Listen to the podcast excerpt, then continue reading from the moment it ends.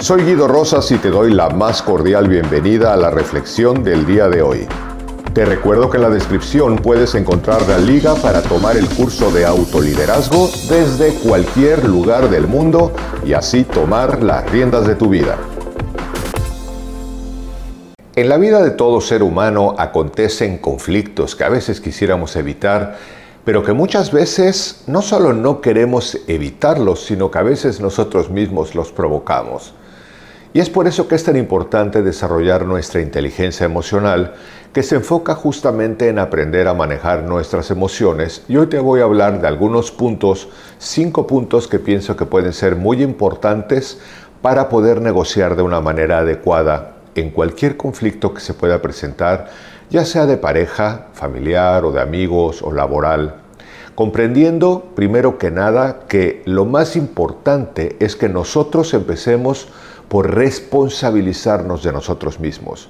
Yo no me puedo responsabilizar, por muy buena que sea mi intención y por muy bueno que sea el tono en el que yo hable a otra persona, de cuál puede ser su reacción, porque cada quien tiene como se diría en el argot de las computadoras, su disco duro tiene su propia historia y cosas que a veces nosotros incluso podemos decir con muy buena intención y en el mejor de los tonos, lo más cuidado posible, puede producir reacciones no agradables a partir de la otra persona. Sin embargo, estos puntos pienso que te pueden ser sumamente útiles para poder evitar dramas innecesarios que generalmente no solucionan, sino que por el contrario entorpecen nuestras relaciones y nos ayudan o a resolver o a salirnos de la circunstancia que no va a llegar a ningún buen fin, sino simplemente se va a volver una conversación tóxica. En primer lugar, hay que aprender a distinguir entre lo que es un problema o circunstancia que tengamos que resolver y cuál es la relación que tenemos nosotros con la persona. Un ejemplo puede ser que estamos negociando con nuestra pareja y probablemente tenemos una diferencia por un punto de vista en algo tan sencillo como algo de la cocina o algo administrativo. Los problemas de dinero suelen ser muy frecuentes entre las parejas o puedo tener cualquier tipo de decisión, incluso hasta ir a ver una película al cine. Pero no le demos tanta importancia al evento como debemos de comprender que realmente lo primero que tenemos que rescatar es nuestra relación de pareja. A veces vale la pena ceder un poco, a veces vale la pena poner un límite, pero lo podemos hacer con respeto y con amor, porque mientras más nos ganen nuestras emociones, más se deteriora la relación que probablemente no queremos perder. Entonces, distinguir entre lo que es el evento que hay que resolver y lo que es la relación que tenemos que rescatar a toda costa, hay una gran diferencia y comprenderla nos permite actuar con más inteligencia emocional. El segundo punto es practicar la escucha activa. La escucha activa es una de las cosas que menos practicamos porque nos entrenaron a hablar, a leer y a escribir, pero no nos enseñaron a escuchar. Y escuchar activamente es comprender cuál es el punto de vista de la otra persona, cuáles pueden ser sus razones, cuáles pueden ser sus motivaciones, pero escucharle poderosamente, porque por lo general, cuando otra persona está hablando, nos empieza a ganar nuestra propia opinión y nuestro propio juicio, y a veces no le dejamos terminar porque queremos rebatir cada cosa en la que no estamos de acuerdo.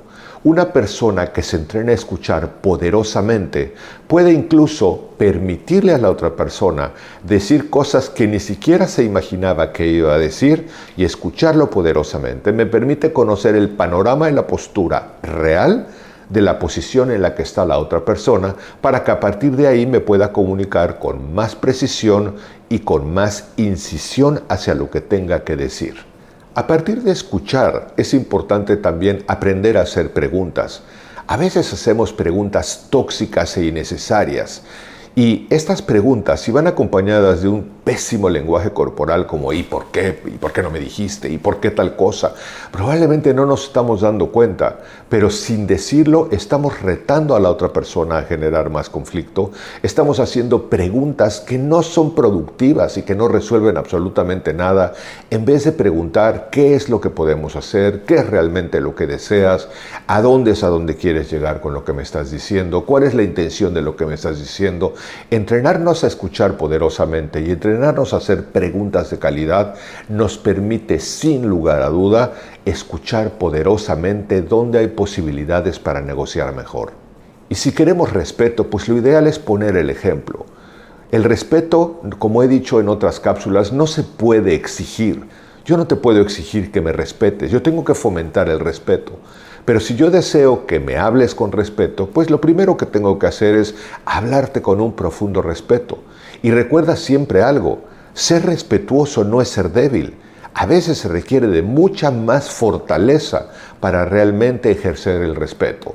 Porque cuando nosotros realmente estamos siendo respetuosos, podemos incluso poner límites y decir, en esto no estoy de acuerdo, no voy a permitir esta circunstancia, no quiero que sigamos discutiendo bajo estos términos, ante ciertos gritos yo no me quiero manejar de esta manera, y podemos poner estos límites determinantes y firmes, pero con respeto y con amor, y esto lo que le permite a la otra persona es comprender que por más que grite y por más que brinque y por más que haga lo que haga, tú estás estableciendo un límite real, pero lo estás haciendo justamente con la expectativa de lo que estás haciendo al tratarle respetuosamente y estás pidiendo lo mismo para ti.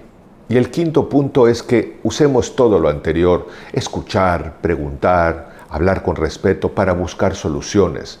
Las discusiones se acaban en el momento en que se empiezan a enfocar las soluciones y se acaban para concluirse exitosamente o bien para no continuar en una discusión tóxica e inútil que no llega a ningún lado. Y cuando nosotros tenemos la capacidad de practicar nuestra inteligencia emocional y poder manejar nuestras emociones impulsivas para realmente escuchar poderosamente el otro punto de vista, para hacer preguntas constructivas y justamente enfocarnos en las soluciones, entonces estas preguntas toman cierta calidad al decir, como he dicho en el ejemplo, a dónde quieres llegar, qué es lo que quieres, cuál es tu propuesta, cuál es tu intención, y entonces volvemos a escuchar poderosamente la postura y podemos ir llegando a conclusiones.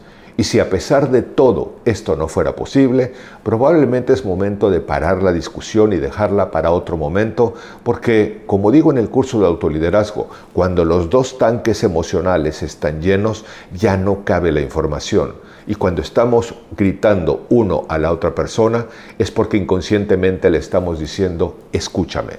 Pero si los dos estamos llenos, no podemos escucharnos. Entonces vale la pena poner freno, decir que quizá lo hablaremos en otro momento y dejarlo para después. Pon en práctica estos puntos que te comparto el día de hoy y date cuenta que escuchar, de lo que también hablaré el día de mañana con más precisión, es un hábito, es una habilidad que realmente se desarrolla poco a poco. Es más difícil escuchar cuando nos están ganando las emociones y espero que realmente lo pongas en práctica poco a poco y que descubras lo poderoso que es escuchar. Incluso cuando estamos en una negociación de ventas y escuchamos poderosamente y guardamos silencio para escuchar a nuestro cliente, podemos descubrir muchas cosas que él puede requerir y que nos puede ayudar a hacer mejores negociaciones. Espero que también mañana estés conmigo en la reflexión donde vamos a hablar más a fondo de escuchar. Por supuesto, bienvenidos tus comentarios, te mando un cálido abrazo y espero que nos encontremos en la próxima reflexión. Hasta pronto. Te recuerdo que en la descripción puedes encontrar la liga para tomar el curso de autoliderazgo desde cualquier lugar del mundo y así tomar las riendas de tu vida.